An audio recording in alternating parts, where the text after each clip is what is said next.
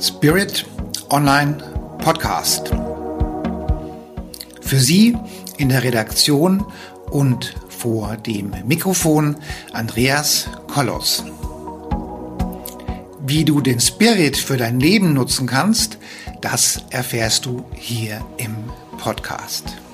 Damit du keine Folge versäumst, abonniere den Podcast gleich und freue dich auf spannende, unterhaltsame Themen hier im Podcast.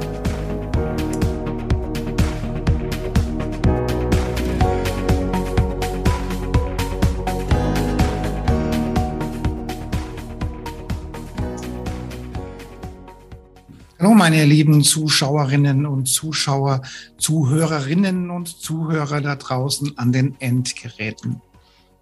Wer kann sich denn an seinen letzten Horrorfilm erinnern?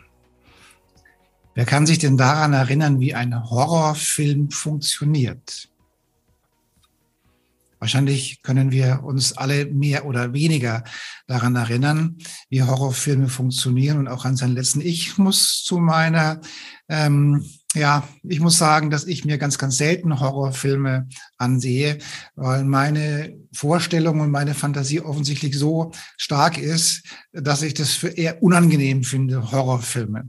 Und nun gehen wir mal durch die Stadt, gehen wir mal durch München, gehen wir mal durch Frankfurt, gehen wir durch Berlin, dann haben wir auch eine Art Horrorfilm. Denn unsere Fantasie, in unserer Fantasie wird Angst erzeugt. Und Angst ist auch unser Thema heute. Und dazu habe ich eine der führenden Kapazitäten für dieses Thema hier vor der Kamera beziehungsweise vor dem Mikrofon. Die Miriam Reichel ist heute zu Gast. Wir reden über Angst. Angst tötet Liebe. Angst tötet Kreativität. Angst tötet Glücklichsein. Angst macht krank. Liebe Miriam, schön, dass du heute da bist. Ich freue mich, mit dir heute über dieses Thema zu sprechen. Idealerweise stellst du dich ein bisschen selbst vor, weil du natürlich über dich viel mehr weißt, als ich ablesen könnte hier vom Prompter. Und schön, dass du da bist, liebe Miriam. Erzähl uns was über Angst und warum wir heute über Angst reden. Ja, vielen lieben Dank für die Einladung. Schön wieder da zu sein. Mein Name ist Miriam Reichel und äh, ja, ich schreibe Bücher. Und ich hatte 2004 meine Krebsdiagnose mit ähm, einer acht Wochen Prognose und äh, so bin ich eben auch schlussendlich auf das Thema Angst gekommen, denn was ich damals so erfahren habe während meiner ähm, Krankheit war, dass ich ganz oft oder dass ganz oft die Ärzte versucht haben, mit Drohungen ähm, mich in eine gewisse Richtung zu bewegen und ähm, dass einfach sehr viel in der Krankheit mit Angst gearbeitet wird. Also man hat zum einen unheimlich viele Wenn-Dann-Sätze. Also wenn Sie nicht morgen mit der Chemo anfangen, dann sterben Sie übermorgen. Oder ähm, wenn Sie nicht das und das machen, dann. Und äh, ja, ich, ich fand das, äh, diesen Teil der Erkrankung auch einen der, einen extrem mühsamen Teil. Also ich, ich fand es in keinster Weise hilfreich, sondern ähm, ich fand, dass es auch sehr viel Energie ähm, einem raubt, dass es einem äh, die, die verbleibende Freude auch nimmt und, äh, und dass es einen nicht mehr so richtig klar denken lässt. Also ich fand es sehr hinderlich und, und fand auch, dass ich viel Kraft aufwenden musste, um diese ganzen Wenn-Dann-Sätze, diese ganzen Drohungen und, äh, und was man da eben alles gesagt bekommt, äh, dass ich, dass ich da einfach auf mich auch hören konnte. Also ich habe oft das Gefühl gehabt, dass einem die Intuition genommen wird, dass man sehr bevormundet wird und ich halte für die Heilung die Intuition auch für wesentlich. Ich glaube, es ist wichtig, dass wir auf unser Bauchgefühl hören, dass wir ähm, im Einklang sind mit unseren Behandlungen. Ich denke, dass es auch nichts bringt, wenn man jemanden durch Angst in eine Behandlung drängt, von der er nicht überzeugt ist, weil ähm, dann auch wieder andere Ängste kommen. Also ähm, zum Beispiel, was die Nebenwirkungen anbelangt. Also ich habe ich diskutiere dieses Thema immer wieder mal mit, mit den Ärzten und die diese, diese, ja, diese Angst schüren. Und ich frage mich immer, oder ich frage jetzt dich mal, Natürlich kann, kann man sagen, okay, die Ärzte wollen dich durch, durch gewisse Angstmanipulationen in eine gewisse Behandlung drängen oder orientieren oder lenken. Aber kann es nicht auch sein, dass die Ärzte einfach sagen, okay, also eigentlich bin ich jetzt hilflos an dieser Stelle. Und das Einzige, was ich jetzt noch habe, was medizinisch in irgendeiner Art und Weise auch ähm, akzeptiert wird, ist zum Beispiel die Chemo oder ist dieses und jenes Verfahren. So.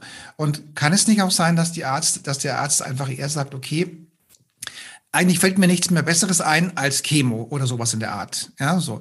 Und ähm, um mir, um, um auch selbst meinen Job bestmöglich zu machen, um auch meine Beratungsleistung bestmöglich zu machen, empfehle ich eben die, zum Beispiel die Chemotherapie, auch wenn ich vielleicht nicht so dahinter stehe.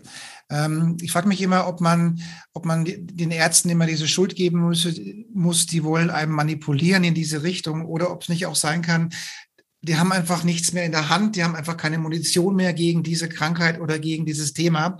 Also greifen sie zu dem letzten, was sie noch haben, und das ist nun mal die Chemo. Ja, und sie wollen sich vielleicht auch nicht vorsagen, wenn, wenn es halt im Zweifelsfall eben zum Todesfall kommt, nicht alles gemacht zu haben. Ja, ja ich, ich glaube, dass sehr aus einer Angst heraus gehandelt wird. Ja. Also vielleicht die Angst zu versagen, keine Antworten zu haben. Ähm, ich glaube auch fast, dass es einfacher ist, einmal dem Patienten zu sagen, das wird nichts, als den länger zu begleiten und immer wieder sich eingestehen zu müssen, dass irgendwas vielleicht nicht geklappt hat. Ähm, und dann ist es natürlich auch unser, unser Rechtssystem, dass man sich einfach absichern möchte, und, äh, und dann ist es natürlich auch sehr gewinnbringend, das darf man auch nicht vergessen.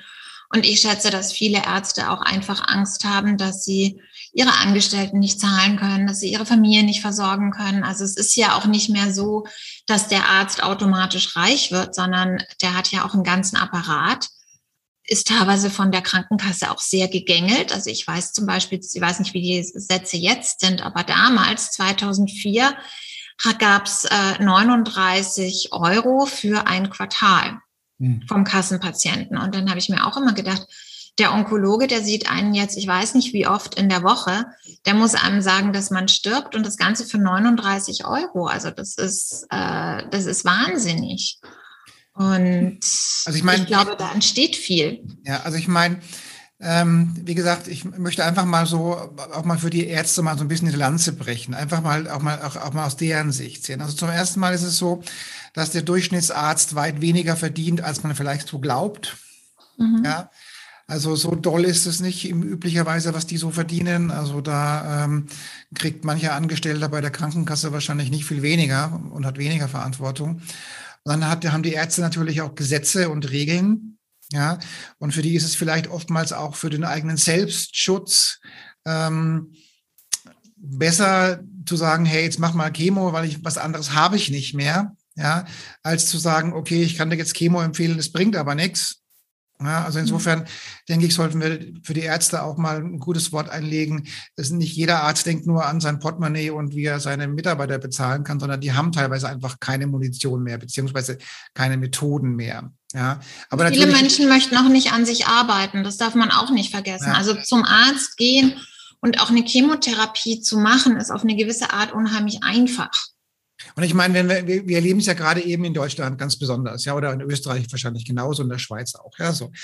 Also jetzt haben, haben wir hier Ärzte, die haben, sagen wir mal, nach dem Krieg 80 Jahre eine gewisse Ethik aufgebaut ja, im Medizinbereich. Man hat gelernt aus Mengele und den ganzen KZ-Geschichten hat man gelernt, was wie der Arzt sich zu verhalten hat und was er zu tun hat und was er nicht zu tun hat. Man hat gelernt, wie lange ein Medikament ähm, ja getestet werden muss, welche Studien es geben muss und so weiter und so weiter. Ja, und jetzt hat man ja auch gerade den Eindruck, dass diese ganzen 80 Jahre der Evolutions, der ärztlichen Evolutionsgeschichte gerade mit einem Wimperhauch weggefegt wird, ja, weil wir uns in einem gelebten Horrorfilm befinden mit diesem komischen Virus. Ja, so. Okay. Also das heißt, auf der einen Seite würde ich nicht jeden Arzt sagen, okay, hey, der will nur, denkt nur an seine Kohle, sondern der will vielleicht auch in der Tat, was anderes hat er nicht mehr.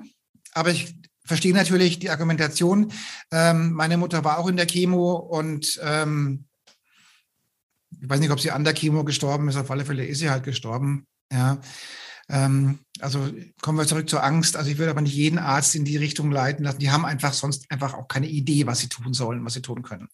Außer die paar, die jetzt hier auch die Leute impfen, obwohl sie genau wissen, dass das, dass diese Impfung definitiv gegen alles verstößt, was sie die letzten 80 Jahre gelebt haben. Ja, aber ich denke auch da, dass sie, dass sie vielleicht auch viele Menschen aus der, versuchen, aus der Angst zu bringen. Und die Leute wollen es ja. Also man merkt ja, dass, dass unheimlich viele der Meinung sind, dass wenn man sich dann spritzen lässt, dass man auch die Angst wegspritzen kann. Und ich glaube, das ist einfach eine Illusion. Wir versuchen, wir leben auch in, in einer Gesellschaft, die sich gar nicht mehr mit dem Tod auseinandersetzt. Und ähm, das, das finde ich auch teilweise in der, in der Onkologie unheimlich erstaunlich. Also man wird immer mit dem Tod bedroht, aber es wird eigentlich nie über den Tod gesprochen. Also es ist, es ist wie so, ein, äh, so eine Dauerdrohung, aber jeder umgeht es gleichzeitig. Und äh, ich glaube, dieser, dieser Umgang, den wir haben in unserer Gesellschaft, dass wir uns den Tod nicht mehr anschauen, dass wir nicht mehr mitbekommen, wie jemand stirbt, dass wir einfach unsere, unsere Sterbenden abschieben in ein System, wo auch die, die Schwestern und die Ärzte auch gar keine Zeit haben. Also wir lassen, wir lassen ja ganz oft unsere Sterbenden auch einfach alleine. Hm und, und integrieren den Tod nicht mehr in unser Leben, sondern wir versuchen den immer auszugrenzen. Und ich denke, dass das auch, dass sich so auch dieses, dieses Phänomen des Virus erklären lässt, weil es, es gibt ja eigentlich kaum einen anderen Grund als diese enorme Angst vor dem Tod. Denn warum sollte man sonst all das tun? Ich habe ja gerade gesagt, wie, wie, wie man ist aktiver Mitspieler in einem Horrorfilm. Ja, du siehst es nicht, du riechst es nicht, du spürst es nicht, ja, und trotzdem ähm, wird, wird Angst erzeugt, ja, und diese Angst erzeugt letztendlich Krankheit und unter anderem auch Krebs. Aber eine kurze Geschichte. Also ich hatte jetzt ähm, heute Morgen hatte ich ein Coaching, wir haben Zellclearing gemacht mit einer Krebspatientin. So und die und die Frau, die war naja, wie man halt so aussieht, wenn man Krebs hat und eigentlich die Lebenserfahrung nicht mehr so super lange ist, ja. Und dann haben wir, nun können wir mit dem Zellclearing ähm, in gewisser Hinsicht können wir die Pforte zum Universum öffnen. In gewisser Hinsicht. Natürlich jeder für sich selbst, aber in gewisser Hinsicht schon. Das heißt, wir können, wenn, wenn die Person einen, einen gewissen spirituellen äh, Grundschwingungsgrad schon hat, können wir in der Tat geistige Wesen mit einladen in diese Sitzungen. So. Und dann hat sie, haben wir die Sitzung gemacht und dann haben wir vorher gewisse Geistwesen eingeladen. Also sie hat zum Beispiel Jesus eingeladen, sie hat die Mutter Gottes eingeladen und, und irgendwelche Schutzengel und Erzengel und sowas und hat die in der Tat in dieser Sitzung kennengelernt. Und das ist so, man kann die aufrufen und die machen sich auch unterschiedlich bemerkbar. Also jedes dieser, dieser, dieser Lichtwesen kratzt anders am Körper, hätte ich was gesagt. Ja, der eine piekst am Arm, der andere piekst am Bein, der andere ist, als würde ein Schwamm über den Rücken gehen oder sowas in der Art, ja. Und du merkst einfach, dass du kannst es dann zuordnen. Jesus piekst mich immer in den linken Arm, zum Beispiel. So, und dann weißt du, wenn du den rufst und es piekst im linken Arm, ist Jesus da. So, okay. Mhm. Und wenn du aber den Kontakt zu diesen Geistwesen mal hast, dann verliert die Angst vor dem Tod an Bedeutung. Mhm. Ja, und das, das ist das, wenn du, wenn du die Angst vor dem Tod ähm, nicht mehr so stark hast, dann lebt sich's besser, muss ich schon sagen. Ja, ich, ich glaube, es würde schon, es würde schon helfen, wenn wir wieder auch ein bisschen uns mehr damit auseinandersetzen würden, was denn überhaupt nach dem Tod geschehen könnte. Also man merkt ja öfter, wenn man auch Menschen fragt, was sie glauben, was nach dem Tod ist, dass es fast schon so ein, so ein unangenehmes Thema ist. Und, und ich glaube, dass es eigentlich auch sehr hilfreich ist, wenn man irgendeine Idee hat, was mit einem passiert oder wenn man davon ausgeht, dass man Bewusstsein ist und weiter existiert. Oder, oder, oder, da gibt es ja ganz verschiedene Ideen. Also das äh, muss ja jetzt, muss man ja auch nicht in richtig und falsch einteilen. Aber wenn man überhaupt so ein Gefühl hat, was sein könnte und sich auch damit anfreunden kann mhm. und nicht immer diese, diese Vorstellung mit sich trägt. Also irgendwann wird es ganz schlimm, man hat ganz große Schmerzen und dann ist man halt tot. Mhm. Also so ist ja der Tod auch im Allgemeinen nicht. Hm. Und, ähm, und der Körper ist ja auch sehr weise. Also es ist ja alles eingerichtet eigentlich so, dass der Tod auch ein schönes Ereignis ist. Hm. Und, äh, und diejenigen, die meine Nahtoderfahrungen hatten, die, die wissen das. Aber ähm, ich denke, da wird viel zu wenig auch darüber gesprochen. Hm. Und äh, das wird immer alles so in, in Horrorszenarien hm. uns vorgestellt. Und in den letzten Monaten, da sah man halt nur irgendwelche Menschen angeschlossen an, an, an, an tausend Geräte und alles piepte. Und ähm, ja, und da muss man sich natürlich auch fragen, ob auch dieser, dieser wahnsinnige klinische Tod, ob man mit, mit der Art ähm, sich auch nicht einen guten Sterbevorgang verbaut. Und äh, ich, ich glaube, wir sind mittlerweile so weit von der unserer Gesellschaft her, dass wir eher dazu neigen, dass wir das möglichst technisch und möglichst mit viel Medikamenten und Krankenhaus und vielen Schläuchen, dass wir das immer mehr zum Bild machen, dass so der Tod ist und ähm, dass wir gar nicht mehr die Idee haben, dass man auch einfach zu Hause einschlafen kann und dass der Tod auch einfach was, was Einfaches und, und völlig in Ordnung sein kann. Und äh, ich glaube, dieser Gedanke, der, der steuert uns sehr und der behindert uns auch sehr. Also eine meiner, ich mache ja auch eine Ausbildung zum, zum Tell-Clearing Coach und eine meiner Schülerinnen, die ist so in der, in der, in der kirchlichen Sterbebegleitung, Krankenbegleitung, sowas mhm. ist die tätig. Und die sagt zum Beispiel, wenn die Menschen bis zu ihrem Tode ihr Leben nicht aufgeräumt haben, mhm.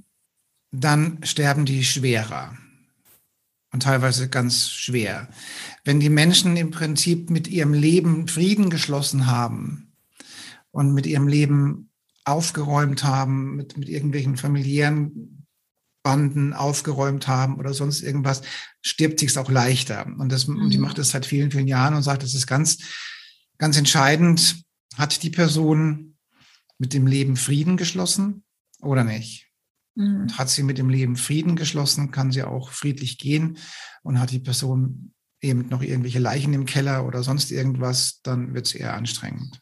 Mhm. Ich glaube auch, wenn wenn wir, wenn wir den Eindruck haben, dass wir nicht gelebt haben, also dass wir, äh, dass wir so äh, fremd gelebt werden oder dass wir passiv sind, dass wir in so einem Strom sind, wo wir jeden Tag einfach tun, was von uns erwartet wird. Und viele Menschen sind nicht glücklich in ihrem Job, sind nicht glücklich in ihrer Beziehung, aber es geht eigentlich immer nur darum, zu erfüllen, Geld zu verdienen, schneller zu sein, besser zu sein. Und wir haben mittlerweile auch komische Statussymbole. Also dieses Glück und Zufriedenheit, äh, das ist gar nicht mehr so, ich sage jetzt mal, unser Ding.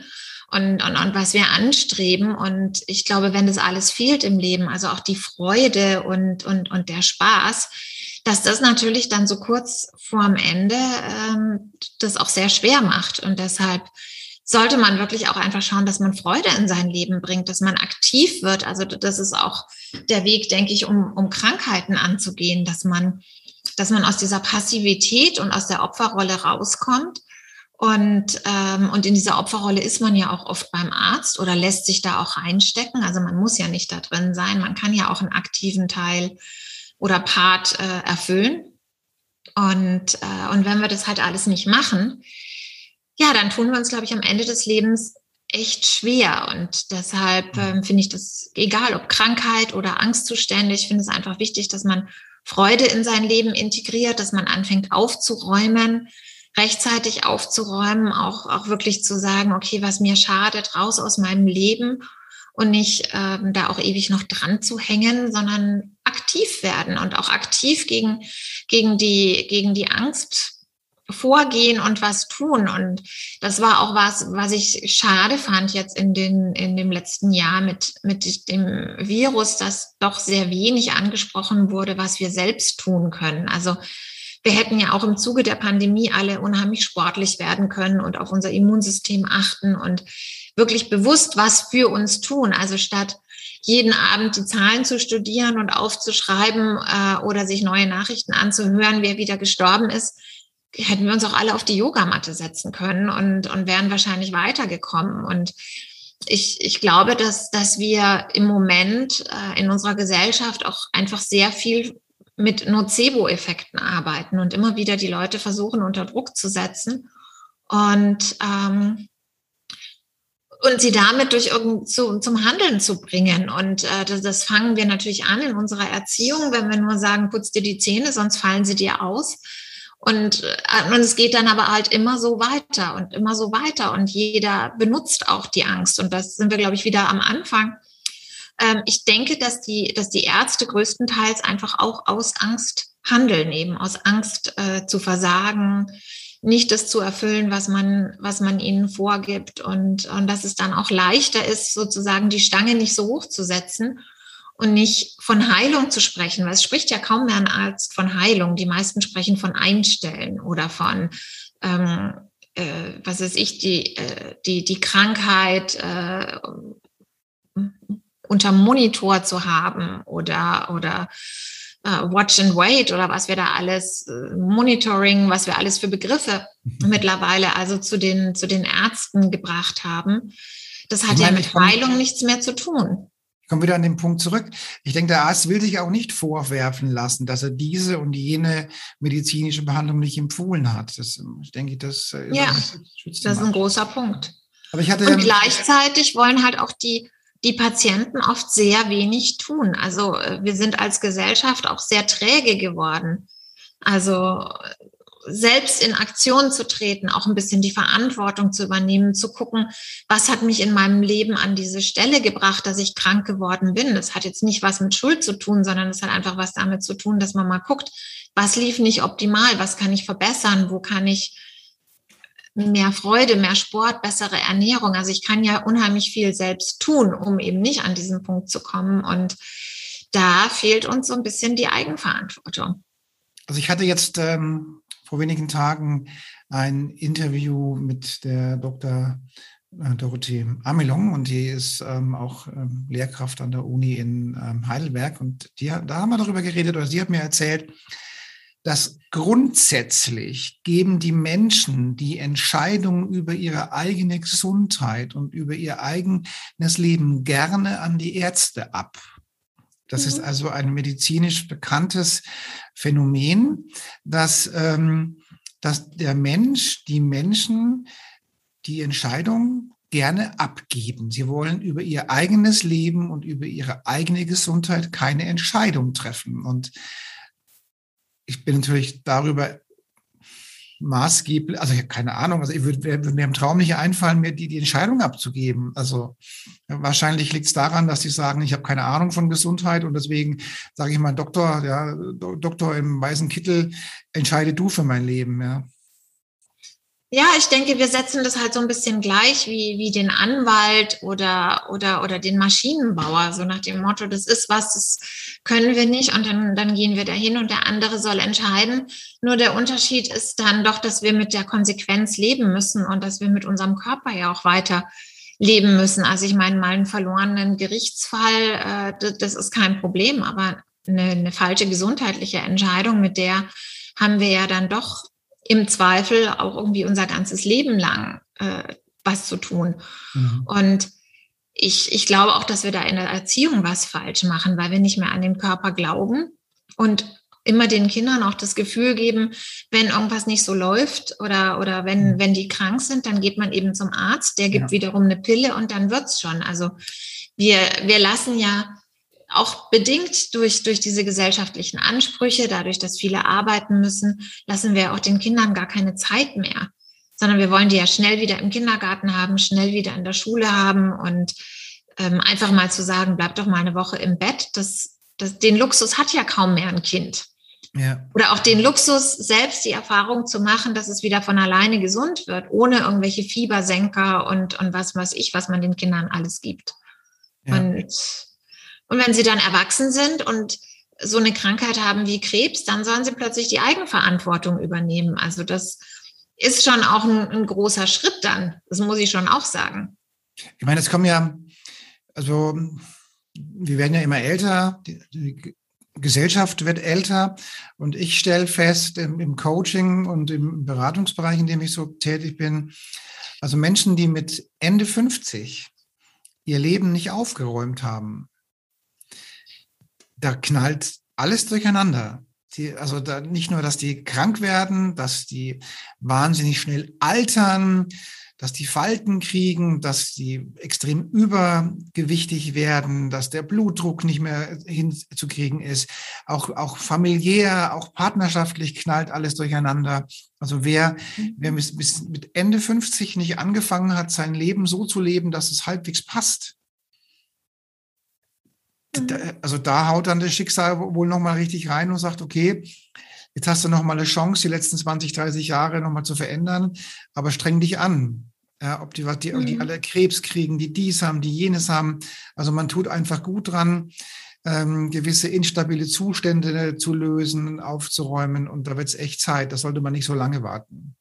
Ja, aber wir kennen ja wahrscheinlich auch kaum mehr jemand, der irgendwie Ende 50 ist und nicht auf irgendein Medikament eingestellt ist. Mhm. Das kommt ja auch dazu. Also ja. ja wir leben schon einen, einen sehr speziellen und sehr ungesunden, ähm, naturfernen Lebensstil. Also, und ich, ich denke, da wird es wahrscheinlich auch mal Zeit, dass wir alle das mal generell überdenken, was wir denn, was wir da so tun. Und ja, jeder Einzelne muss, oder zumindest äh, diejenigen, die dann zum Beispiel Krebs haben, die müssen dann ja doch auch ganz schön dran arbeiten und ganz schön viel verändern und, und ähm, ihre Überzeugungen anschauen und halt einfach einen wahnsinnigen Vorgang in Gang setzen und damit sie dann wieder heilen können. Und viel, für viele ist das auch dann einfach ein zu großer Kraftakt. Ja. Ja, ist, und äh, ich habe jetzt vor, vor, ähm, vor kurzem ein Interview gesehen von, von dem, von dem ähm, also sagen wir mal von einigen führenden politischen, selbsternannten Corona-Kapazitäten. Und dann habe ich mir deren Aura mal angeguckt und musste sagen, die haben eine dermaßen schlechte Aura, eine dermaßen schlechte Energie, äh, ein dermaßen schlechtes Energiespektrum, dass ich mich, dass ich mir vorgestellt habe, okay, wenn die in Urlaub fahren, wie groß mag da wohl die Medikamententasche sein, die sie dabei haben? Ja, also mhm. man wundert sich teilweise, haben die halbe Rucksäcke mit Medikamenten dabei. Also es ist unglaublich. Ja, und, äh, und diese ganzen Politiker, die haben teilweise so schlechte Energiefelder, die werden nur durch die Schulmedizin am Leben gehalten, meiner Ansicht nach. Mhm. Und ich meine, die müssen natürlich auch wahnsinnig viel aushalten. Also unsere Gesellschaft hat ja auch so den Respekt verloren. Also man, man geht ja auch heute nicht mehr mit Politikern um, wie man früher mit ihnen umgegangen ist, sondern die, die müssen ja auch wahnsinnige Hasstiraden aushalten, die werden ausgetauscht, die werden weggekickt. Ähm, die, die sind ja auch unter einem enormen Stress. Und ähm, ich möchte gar nicht wissen, was da alles so hinter oder ohne unserem Wissen stattfindet, mhm. um auch in diesen Positionen zu bleiben und äh, unter welchen Angstzuständen die da sind. Also ich glaube jetzt auch während, während, der, ähm, während der letzten zwei Jahre, dass viele Politiker wahrscheinlich auch selbst richtig Angst hatten. Also ich glaube, dass es, dass es nicht alles jetzt nur aus irgendeinem Kalkül heraus gemacht worden ist, sondern ich kann mir schon vorstellen, dass viele auch in diesem, in diesem ganzen Angstwahn damit eingetaucht sind. Und ich meine, wir haben das wahrscheinlich alle auch in unserem persönlichen Umfeld gesehen, dass den ein oder anderen hat halt die Angst dann doch mitgenommen. Wissen wir, dass Angst Energie raubt. Ja, wir wissen, dass das, das Angst macht auch depressiv früher oder später, meistens mehr früher als später. Angst macht freudlos, Angst macht Furcht, Angst macht krank. Punkt. Ja, also definitiv ist es so, dass mit einer, also wenn ich ein, ein, ein ängstlicher Mensch ist mit einer charismatischen Ausstrahlung auch nicht weit her. So. Angst ähm, schädigt unser Selbstheilungssystem, unser Immunsystem, unsere Kreativität. Also alles, was, was Schöpferkraft zu tun hat, die Wünsche ans Universum, also all diese Dinge funktionieren mit Angst eher schlecht. Und geht unser Podcast ja darum, um das Thema Angst. Und wir wollen ja auch einen lösungsorientierten Podcast. Hast du denn da ein paar Ideen, wie man da rauskommt? Also ich finde es ähm, jetzt so in persönlichen Beziehungen finde ich das schon mal sehr wichtig, dass man sich auch klar macht, dass auf die Menschen, die bedrohen oder die Angst machen, dass die auch oft einfach selbst unter Ängsten leiden. Also dass man oft aus Angst, ich glaube, das merkt man selbst, wenn man, wenn man Angst um seine Kinder mit irgendwas hat, dann sagt man eben schnell ähm, irgendwas wiederum Angstmachendes, damit die Kinder das eben nicht tun oder möchte sie von einem gewissen Verhalten ähm, abhängen, also abhalten. Und ich glaube, dass wenn man das schon mal weiß, dass oft eben Ängste gerne auch schon mal angstgesteuert sind, damit wird einem schon mal klar, dass, dass, dass es nicht einer Wahrheit entspricht. Also dass nicht jede, nicht jede Angst wirklich real ist, sondern dass die meisten Ängste ähm, ja in unserem Kopf entstehen. Und wir müssen ja nun mal entscheiden, also steht der Säbelzahntiger vor uns oder steht er nicht vor uns? Und ähm, ich glaube, das ist auch der Unterschied zu früher. Also früher hatte man oder die hatte man oder hatten die Menschen hin und wieder Angstsituationen. Da stand das wilde Tier, da ist das Feuer außer Kontrolle geraten. Aber dann konnten sie handeln, dann sind sie weggerannt und dann war es auch wieder gut, weil die Situation vorbei war und, und weil man auch Angst zum Beispiel durch Bewegung abbauen kann. Und heutzutage sind wir irgendwie so weit weg von diesem natürlichen Leben und haben halt in erster Linie Angst vor unseren eigenen Gedanken, dass einem dann Therapeuten sagen müssen, schüttel dich doch mal, weil dieses Natürliche, was man früher gemacht hat oder was man bei Tieren sieht, also ähm, auf Angst wird ja immer gleich reagiert, also Fight, Flight und Freeze. Und wenn jetzt zum Beispiel die Antilope den Eindruck hat, sie ist jetzt doch nicht mehr schnell genug für den Löwen, dann wirft sie sich auf den Boden und tut so, als wäre sie tot. Und wenn die Situation vorbei ist, steht sie wieder auf und schüttelt sich. Das sind alles Sachen, die eigentlich natürlich sind und die, die wir nicht mehr haben. Also wir, wir verstarren und machen dann eben nichts aktiv. Und ich glaube, was schon mal einfach ein guter Anfang wäre, dass wenn man merkt, dass man Angst hat, dass man anfängt zu reagieren, also dass man laufen geht, dass man sich schüttelt, dass man schreit, dass man tanzt, also dass man direkt reagiert und dass man sich auch mal seine, seine Gedanken anschaut. Also ob das, was da gesagt wird, so wahr ist. Also so habe ich das auch mit meiner, mit meiner Acht-Wochen-Prognose gemacht. Also ich habe mir einfach angeschaut, ähm, ist es tatsächlich so? Gibt es Menschen, die mit der Prognose überlebt haben? Ich meine, ich hatte ein bisschen den Nachteil, dass damals in Deutschland es keinen registrierten Fall gab, der in, mit meinem, mit meiner Krebsmasse überlebt hat. Aber es gab natürlich genügend andere Krebsarten, die überlebt wurden. Und ich glaube, wenn man sich dann einfach mal dem zuwendet und wenn man mal guckt, ob das, was man da denkt, stirbt, also ist dieser Satz, Krebs ist tödlich, ist der denn wirklich wahr? Und äh, dann findet man eben auch diese Ausnahmen und dann, dann kann man auch einfach mal überprüfen in seinem Kopf, ist es richtig oder ist es falsch, was ich da denke? Und kann sich da auch ein bisschen ähm, beeinflussen, kann also einfach mal in eine andere Richtung lesen, kann ähm, sich Geschichten anschauen von Menschen, wo es eben anders war und das dann mal wieder so ein bisschen zurechtrücken und, und einfach mal nicht automatisch glauben, dass alles, was wir denken, auch wahr ist. Also wir denken auch unheimlich viel Unfug, ähm, alle miteinander.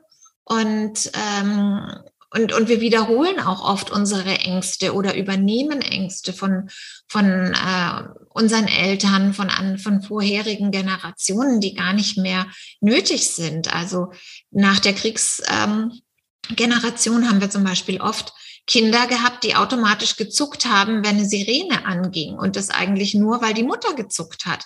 Das hat gar nichts damit zu tun. Das Kind hat ja noch nie eine Bombe irgendwie äh, erlebt oder einen Bombenangriff, sondern das ist einfach nur so eine, so, eine, so eine Übernahme. Die Mutter hat Angst vor einer Sirene, also habe ich auch Angst vor einer Sirene. Und ich glaube, wenn man sich das einfach mal anschaut ähm, und dann eben auch aktiv handelt, sich seine Gedanken anguckt und einfach ins Tun kommt, dann kann man auch die Ängste abbauen.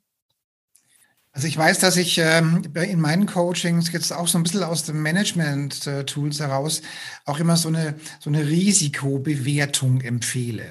Ja, es gibt ja, mhm. ähm, also wenn ich wirklich Angst habe vor irgendwas, dass man sich wirklich Wie mal. Wie stark ist sie? Ja, also dass man sich wirklich mal so eine Art, so eine Art Mindmap mal erstellt. Was ist denn der Worst Case? Was ist denn der Worst Case? Was ist denn das Worst Case Szenario? Was könnte denn schlimmst, schlimmstenfalls passieren? Ja. Ja, und wenn man, wenn man sich das mal ähm, visualisiert, was ist denn der schlimmste Fall? Und wenn man das einmal visualisiert hat, man muss, man muss das jetzt auch nicht, auch nicht auskochen bis zum Gehen nicht mehr, aber wenn man, wer sich einmal den schlimmsten Fall visualisiert hat und im besten Fall auch Gegenmaßnahmen da gleich mit visualisiert oder zumindest andenkt, dann wird das Thema Angst sehr, sehr schnell sehr, sehr klein. Mhm. Ja, also ich will jetzt gar nicht behaupten, dass eine acht Wochen Prognose also ohne weiteres wegzudrücken ist, ja. Aber hat ja auch nicht jeder eine acht Wochen Prognose. Aber viele haben ja zum Beispiel das Thema Scheidung, das Thema Partnerschaftswechsel, das ist das ganze Corona-Thematik. Also wer sich mal jetzt mal wirklich mal so, so, so eine Risk-Risiko-Auswertung macht, Worst-Case-Szenario. Was ist denn das Worst-Case-Szenario? Das Worst-Case-Szenario ist eine schlimme Grippe. Punkt. Und an, an Grippen sind frü Menschen früher auch schon gestorben man stirbt halt am Ende des Lebens. Das ist halt so, ja, so. Okay. Und man stirbt dann, wenn, wenn man, wenn man, äh, wenn man einfach ähm, vom Immunsystem einfach schlecht drauf ist oder wenn sonst irgendwas ist. Und wenn du viel Angst hast, bist du vom Immunsystem schlecht drauf. So. Also ich empfehle immer, Leute, macht mal eine Risikoanalyse. Nehmt ein Mindmap, nehmt ein Flipchart, nehmt ein Blatt Papier und schreibt mal den Worst Case auf und überlebt euch mal, was ihr damit umgehen könnt. Ja, und setzt euch damit auch auseinander. Also ich habe mich zum Beispiel schon mit dem Tod auseinandergesetzt. Ich habe auch meinen Ordner geschrieben und da, da stand Tod drauf. Da war dann eben alles drin, was man so, äh, was man so braucht oder was auch mein Mann wissen sollte. Und der kam dann einfach ins Regal und dann war es auch gut. Also ich, ich glaube, es ist auch wichtig, dass man sich damit auseinandersetzt. Wir alle können morgen vom Auto überfahren werden. Mhm. Und dass wir einfach vorbereitet sind und dass man dann sagen kann, der Rucksack ist gepackt und wann man den dann nimmt, das, ähm, das kann morgen sein und das kann in 50 Jahren sein. Das ist mhm. alles in Ordnung. Aber man ist an und für sich gerüstet und dann geht man auch ganz anders darauf zu. Und dieses, also das mache ich auch einfach, dass ich halt auf einer Skala von 0 bis 10 gucke, wo ist meine Angst? Ja. Und also das eine ist, ähm, ich sage immer, wir leben in, in, in, einer, in einer dualen Welt. Wir leben in der ganz normalen, reellen Welt, da empfehle ich einfach mal Flipcharts oder Mindmaps zum Thema Angst, mal das, das, maximale Risiko aufschreiben. Und auf der anderen Seite leben wir in einer energetischen Welt, spirituellen Welt. Und jeder sollte sich darüber im Klaren sein, je spiritueller ihr seid, je spiritueller du bist, je mehr Zugang du zur geistigen Welt hast, je mehr du schwingen bist, je mehr du dich mit diesem Thema beschäftigst und je mehr du mit deiner geistigen Welt redest und je mehr du weißt, wie das Ganze funktioniert, desto weniger ist die Angst. Also ich weiß es aus meinem Fall zum Beispiel, ähm, kommt zwar nicht allzu oft vor, aber ich hatte mal so eine, so eine echt gefährliche Situation, wo mir auf der, auf der, auf der Autostraße einer entgegengekommen ist. Ja, und es war kurz vor dem Frontalzusammenstoß. Und dann was war der erste Impuls? Und der erste Impuls war bei mir nicht Angst, sondern Freude. Freude, jetzt geht's nach Hause. Mhm. Der zweite Impuls war dann, war dann die Reaktion, wie ich mein Auto da aus der Gefahrensituation rausbringe. ja, und es ist auch nichts passiert letztendlich. Aber der erste Impuls war nicht Angst, der erste Impuls war einfach Freude und ich bin nicht lebensmüde. Ich lebe mhm. leb ganz gerne oder ich lebe gerne. Ja, also ich bin nicht mhm. lebensmüde. Aber wenn ich da, ich weiß, was, was mich erwartet oder was, was hinterm Vorhang ist, da ich sowieso mit den geistigen Wesen ständig rede und zu tun habe, war der erste Impuls, wow, es geht nach Hause. Mhm. Damit stirbt sich's einfacher. Denke mhm. ich. Bin ja noch nicht, nicht so weit. ja, ich, ich, ich glaube auf jeden Fall. Also ich, ich fände es auch eigentlich schön, wenn man, äh, wenn man von seinem Umfeld da viel mehr wüsste oder darüber sprechen würde. Also manchmal tut mir das auch im, im Nachhinein so ein bisschen leid, dass ich zum Beispiel gar nicht weiß, was mein Vater sich so gedacht hat, wie es aussieht nach dem Tod. Also ich denke da oft, dass es eigentlich ganz schön ist, wenn man wenn man weiß, was die Menschen für Ideen haben und ähm, weil man ja dann auch dementsprechend danach an sie denken kann. Also wie meine Mutter gestorben ist, die war auch schwer krebskrank, stand ich am Bett und habe ihre habe ihr die Hand gehalten, beziehungsweise habe ich ihr ein Weihnachtsvideo vorgespielt. Okay, ja. weil sie so gern Weihnachten mochte, nein, oder? Ich, nein, das, also die war todkrank und sie mhm. hat auf mich gewartet, bis ich komme und dann war ich da und dann war ich eine Stunde da und dann habe ich hier halt mit ihr geredet und habe ihr ein Weihnachtsvideo vorgespielt von der Familie. Und, und dann ist er halt gestorben und nun bin ich ja energetisch eben auch, auch feinfühlig und hellsehend und so weiter. Und für mich war, war ihr Tod so, als, als würde man ein, ein diese, wir kennen auch diese, diese Eieruhren mit dem Sand, wo oben der Sand mhm. ist und unten der Sand ist und die man so umdreht und von oben nach unten der Sand läuft. So. Mhm. Meine Mutter ist gestorben wie eine umgedrehte Sanduhr. Also der Sand ist von unten nach oben gegangen. Also so hat ja. die Seele den Körper verlassen. Ja, also mhm. also das, so habe ich das wahrgenommen. Und okay, für mich war das jetzt, ich weiß ja, wir sehen uns wieder. Insofern ist es auch ein wenig einfacher für mich gewesen. Für meine Schwester war es schwieriger. Für mich war es so, ich, okay, jetzt sehen wir uns halt mal eine Zeit lang nicht oder nur nachts, wenn wir, wenn wir träumen oder so. Aber für mich war das jetzt nicht ganz so tragisch, weil ich eben wusste, wie es weitergeht oder was kommt oder wo wir uns wiedersehen. Ähm, auch das ist gut für, also was ich sagen will, wer hochspirituell ist, hat viele Vorteile, es lebt sich einfach angenehmer. Ja, mit Sicherheit, mit Sicherheit. Nee, ich, ich, ich denke überhaupt, wenn man sich, wenn man sich da mal so ein bisschen äh, mit auseinandersetzt und auch nicht mehr dieses, dieses Gefühl hat, dass dann alles vorbei ist, ähm, dass es dann uns allen besser ginge. Ja, und da wir alle ja schon viele Male gelebt haben und vielleicht auch wiederkommen, wenn es denn sich so ergibt, macht es das auch ein wenig einfacher. Ja, und anscheinend haben wir im Moment alle was zu lernen. Hast du denn noch irgendeine eine Empfehlung, die du jetzt an unsere Zuhörer geben möchtest? Ähm, also ich finde es gerade bei der Angst ich finde es auch wichtig, dass man mal dieses Gefühl annimmt. Also wir neigen, glaube ich, immer gerne da, dazu, dass wir vor unseren Gefühlen wegrennen und dass wir immer hoffen, dass, äh, dass wir ihnen ausweichen können. Mhm. Und ich finde es eigentlich immer ganz gut, einfach auch mal tatsächlich zu fühlen, was wir fühlen und nicht immer nur sich damit zu beschäftigen, es möglichst nicht zu fühlen, sondern einfach mal reinzugehen in das Gefühl, um es dann auch tatsächlich loszulassen und nicht immer nur klein zu halten und äh, Angst zu haben, dass es uns irgendwo wieder überrascht. Ich finde, das ist manchmal so, ähm, als würde man mit so einer Genie in einer Bottle durch die Gegend laufen und immer einfach Angst haben, dass sie dann wieder, wieder rauskommt. Und anstatt eben einmal das auch echt zu fühlen und mal Gefühle zuzulassen. Das mhm. wäre so mein Wunsch, dass es mehr geschieht.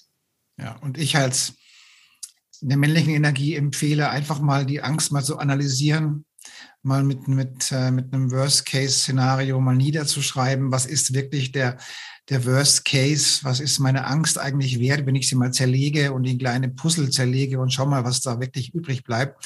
Und lohnt sich das überhaupt, Angst zu haben vor dem, wovor ich Angst habe? Und was könnte ähm, schlimmstenfalls passieren. Das ist das eine, was ich empfehle. Und das andere ist einfach, äh, in seinem Leben aufzuräumen und zu gucken, dass Sachen, die instabil sind, äh, zu klären, irgendwelche Emotionen zu klären, irgendwelche Feindschaften oder sowas zu klären und eben auch den Weg in die Spiritualität zu suchen und zu gehen. Ähm, das sind das die Dinge, die ich empfehle. Ich denke auch, wenn wir diese Puzzleteile da mal nehmen, dass uns dann auch auffällt, dass, dass es immer ähnliche Puzzleteile sind, die mhm. wir da bei unseren verschiedenen Ängsten haben und immer wieder Dinge, die wir halt nicht anschauen möchten, die uns dann immer und immer wieder begegnen und deshalb ähm, das tatsächlich mal zu spüren oder anzuschauen, sich seine Gedanken anzuschauen, mhm. ähm, manchmal lösen sich die Dinge auch alleine, wenn es einem nur klar wird, was man da so denkt. Mhm. Stimmt, ja, gut. Gut, liebe Miriam, dann bedanke ich mich für das tolle Interview. Ich danke und dir. wünsche all den tollen Menschen da draußen, die uns zuhören und zusehen, eine wundervolle, liebevolle Zeit. Und ähm, ja, habt euch lieb und macht's gut. Bis zum nächsten Mal. Danke.